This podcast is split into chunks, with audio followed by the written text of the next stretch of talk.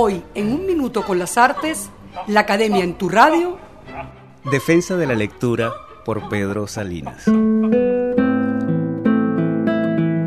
Pedro Salinas fue uno de los miembros de la generación de 1927, imprescindible grupo de escritores que vendría a dar lustre a la literatura española y en la que se encontraban figuras de la talla de Federico García Lorca, Jorge Guillén, Rafael Alberti, Luis Cernuda, Damaso Alonso, Gerardo Diego y Vicente Alexandre, por solo nombrar algunos. Poeta, dramaturgo, ensayista, traductor y pedagogo de excepción, Salinas tuvo entre sus constantes preocupaciones la defensa del lenguaje, de la literatura y de la lectura.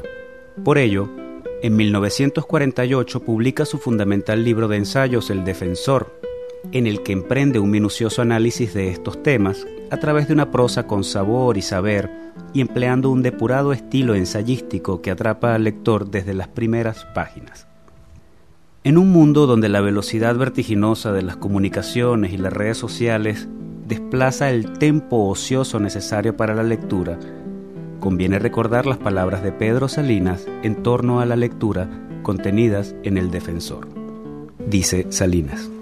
Hay un tiempo de leer cronológico, mensurable y tabulable en relación con la materia numérica leída, pero el verdadero tiempo de lectura es variable para cada ser humano, y hasta diría que variables dentro de cada ser humano, por misteriosos motivos originados en una conjunción del modo de ser espiritual de la persona con las circunstancias y el tema de la lectura. Hasta llegaría yo a pensar que cada autor tiene su propio tiempo que secretos e inexplicables pedales nos aceleran, nos retrasan la andadura del leer, y que en este tiempo del leer colaboran las estaciones del año y las horas del día y la noche, y los estados de ánimo del leyente y sus posturas. La lectura es todo eso, conjunto e inseparable como en un paisaje la montaña del fondo y el son del aire en la arboleda y el reflejo verde en el agua. Cada lectura si es lectura cabal, se nos presenta como un acto único. El verdadero lector se entra en ella paradójicamente, llevando en sí todos los beneficios derivados de sus experiencias lectoras anteriores, pero sin que en modo alguno le obsten para sentirse como si estuviera estrenándose virginalmente en el leer. Por mucho que se repita, ni se mecaniza ni debe mecanizarse nunca la actividad lectora. No sería pertinente aquí alegar mi propio caso, sostiene Pedro Salinas.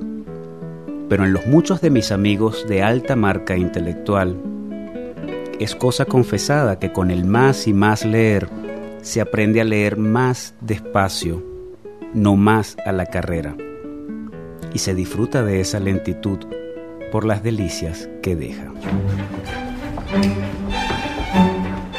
Hasta aquí un minuto con las artes la Academia en tu radio, escrito y narrado por Álvaro Mata, en la producción Valentina Graciani, en la grabación, edición y montaje Raúl Sánchez.